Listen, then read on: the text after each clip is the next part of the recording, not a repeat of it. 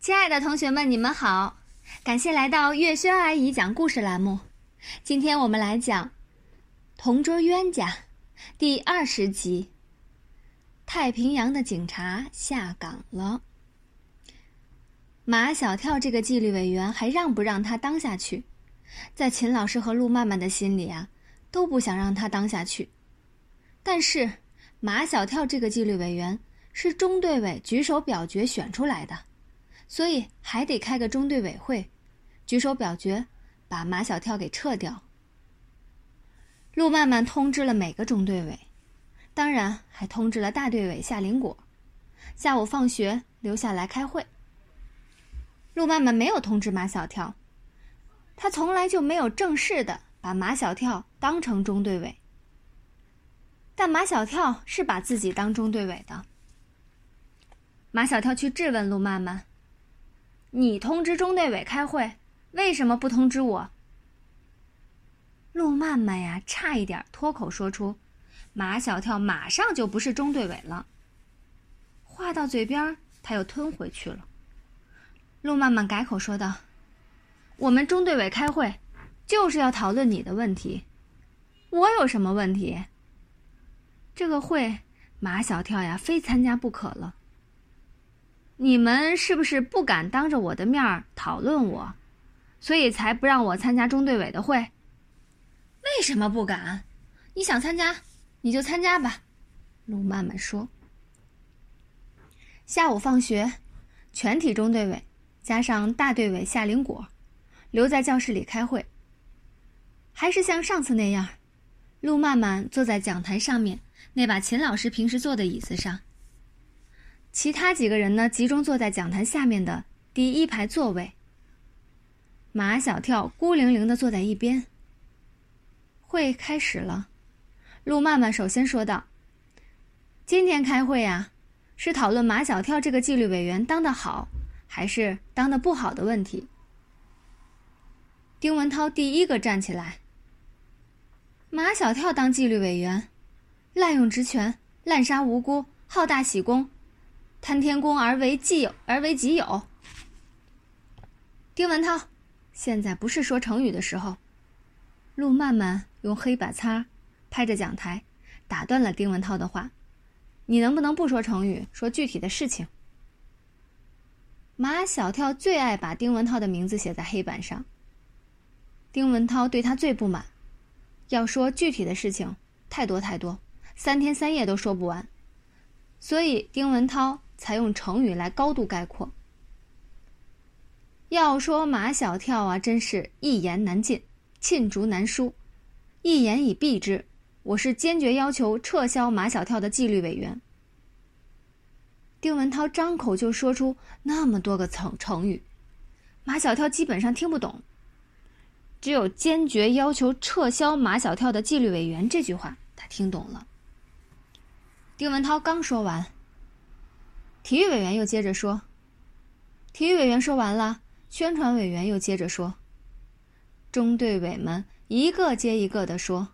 说的全是一个意思，马小跳当纪律委员管得太宽。体育委员还讽刺他，说他像太平洋警察。马小跳越听越不明白，他做的这一切都是跟陆曼曼学的，为什么在陆曼曼的身上是优点，放他身上就成了缺点了呢？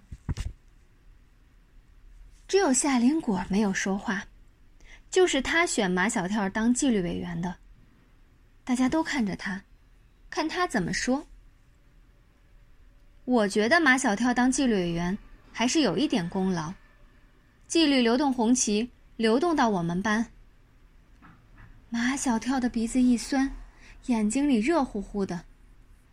夏林果下面再说下去，他已经听不见了。刚才那么多人说他这样不好。那样不好，他都没有哭。听了夏林果说他还是有一点功劳，马小跳真的想哭。还是夏林果好。陆曼曼让大家举手表决，同意撤销马小跳当纪律委员的同学请举手。陆曼曼带头把手举起来，跟着举起了好多手。别人马小跳都不在乎，他只在乎夏林果。夏林果也举了手。尽管马小跳很想把纪律委员当下去，但看到夏林果那举手同意撤销他的纪律委员，也就不想了。有夏林果刚才那句话，马小跳已经很满足了。陆曼曼宣布，今天中队委和列席的大队委全票通过撤销马小跳的纪律委员。他们都以为马小跳会有什么反应，结果马小跳一点反应都没有，搞得大家很失望。马小跳又恢复成原来的马小跳，那个没有当纪律委员的马小跳，吊儿郎当，欢天喜地。马小跳不当纪律委员了，跟体育委员又成了勾肩搭背的好哥们儿。那些不愉快的事情，好像根本就没有发生过。体育委员说他是太平洋的警察下岗了，他也不生气。看陆曼曼和夏林果在前面走，马小跳追上去拦住他们说：“最后求你们一件事情，行不行？”陆曼曼一扭头，有话就说。你们得到我家去一趟，去你家干什么呀？去向我爸爸妈妈证明我当过纪律委员。你现在已经不是了，还证明什么？马小跳说：“我爸爸一直不相信我当纪律委员，我想将来总有一天他会相信的。但是现在你们把我的纪律委员给撤销了，将来的一天没有了，所以你们必须去向我爸爸证明。”体育委员自告奋勇：“我去向你爸爸证明，行不行？”“你不行，一看你就是一个小骗子，我爸爸不会相信你。我爸爸就相信陆曼曼。”